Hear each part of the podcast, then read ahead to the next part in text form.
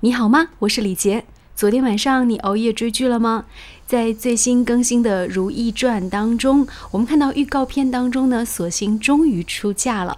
这次她嫁给了自己非常喜欢的姜太医。不过呢，这可苦了在宫中苦苦痴恋她的李煜太监。那相信昨天晚上一定会有很多人被这个李煜成功圈粉了，可谓是一个有情有义的李公公啊！你们的喜事，心眼里高兴。咱们仨是旧相识，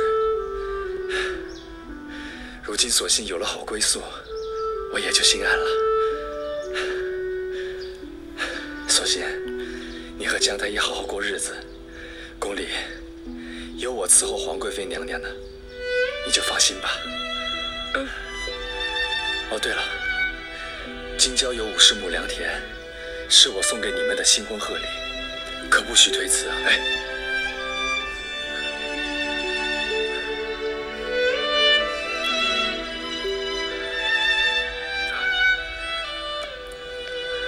多谢李公公。索性，你还记得吗？以前你带荣华，我就说过，你定会荣华平安。是的，承你吉言了。看到网友的评论很欢乐，有人说第一次喜欢上一个太监，竟然成功的被一个太监给圈粉了。这位李煜公公真的是让人觉得特别的温暖呐。在严肃的皇宫里，李煜的出现，他的这个戏份确实会让人觉得，在皇帝身边还有一个这么拎得清、这么善恶分明的人，还是挺欣慰的一件事情。昨天看到第四十七集的预告当中呢，是一段索性出嫁，然后李煜前来相送的场景。那他不仅是送上了一段祝福，还送上了五十亩良田。哎，这证明两件事情啊。第一，他真的还是蛮喜欢索性的；第二，李公公在宫里真的混得还不差哦。那么，这个清朝著名的乾隆年间的内务府太监总管李煜，他到底又是谁呢？呃，我们在网络上查到的资料是，历史上李煜到七十岁才出宫的，他也是有原型可以去追溯的。但是呢，我们看到不同版本的清宫剧当中啊，其实李煜的造型还是不太一样的。比如说在大热的《延禧攻略》当中，我们看到那个里面的李煜呢，他是一个胖胖的，然后憨憨的这么一个形象，感觉是个活宝，呃，憨态可掬，经常沦为乾隆的出气筒。乾隆一不高兴就替他解气，李煜也是逆来顺受，有时候委屈也很可爱，但是对皇上那是忠心耿耿。不过呢，在《如懿传》当中，好吧，就变成了万千少女的偶像了。呃，这一次他是有情有义，是非分明，知恩图报，心里还始终念念不忘如意曾经给他的帮助跟恩惠。当上了太监总管之后呢，他也是费尽心力啊，帮着如意来周旋。而且在李煜心目当中，不仅有皇上这个主子，也把如意当做了自己的主子。而且他还很喜欢如意身边的这个宫女索性。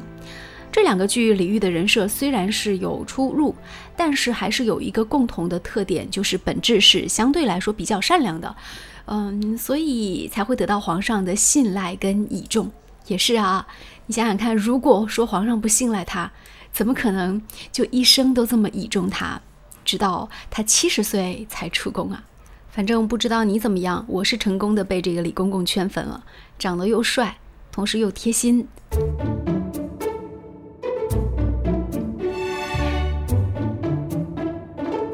正所谓人红是非多呀，呃，在风口浪尖儿上的《如懿传》有望在电视台进行播出了，不过是哪家电视台呢？导演汪俊并没有直接透露。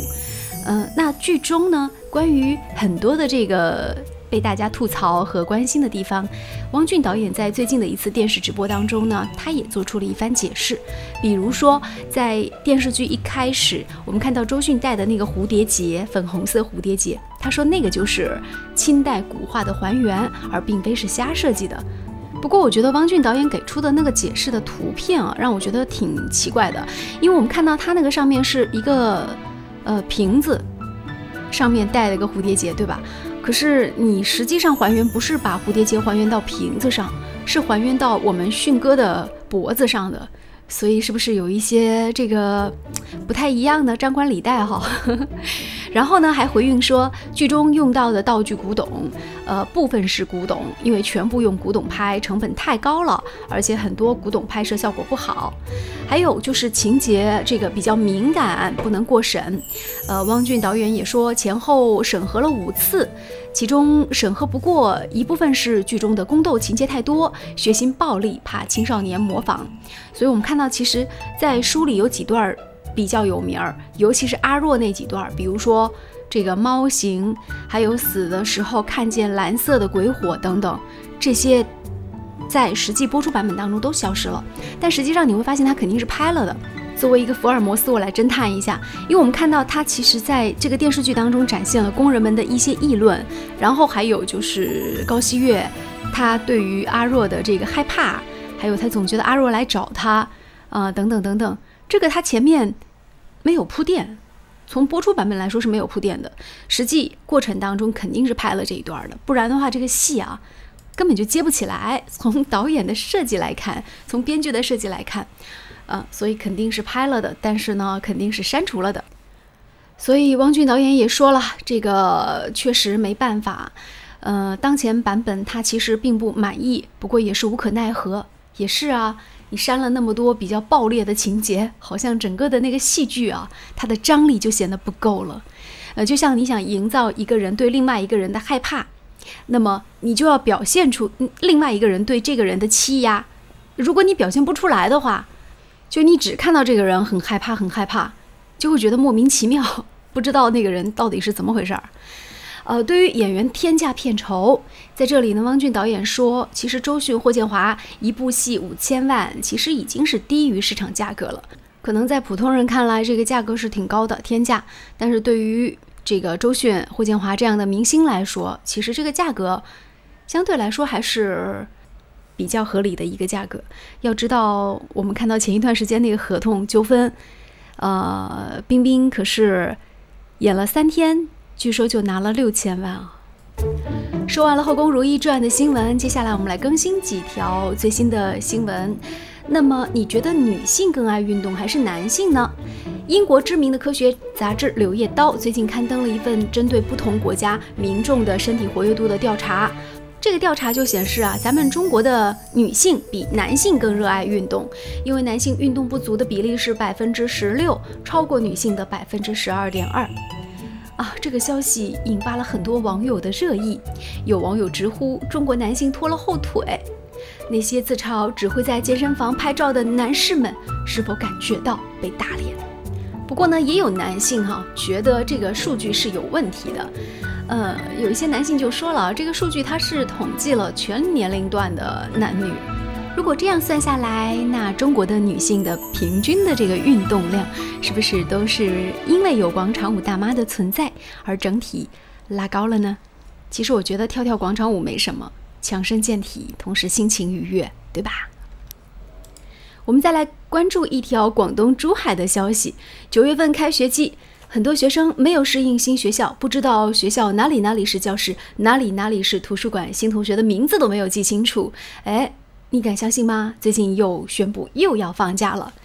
说广东珠海的一所高校在刚刚完成了新生报到，学校就发布了放假通知，说因为接下来双台风登陆广东，学校从十四号到二十五号放假，各学院有序的安排学生回家避险。学生都是一脸的震惊啊！不过呢，也有一些网友欢乐的算了一下，你这个放假回来之后，十二天放假回来之后啊，应该是又要中秋节放假了啊！中秋节在学校里待了还不到一个礼拜，又是国庆节长假了，看来 这波学生正儿八经投入到学习，得要等到十一之后了呀。最后呢，和大家科普一则小知识。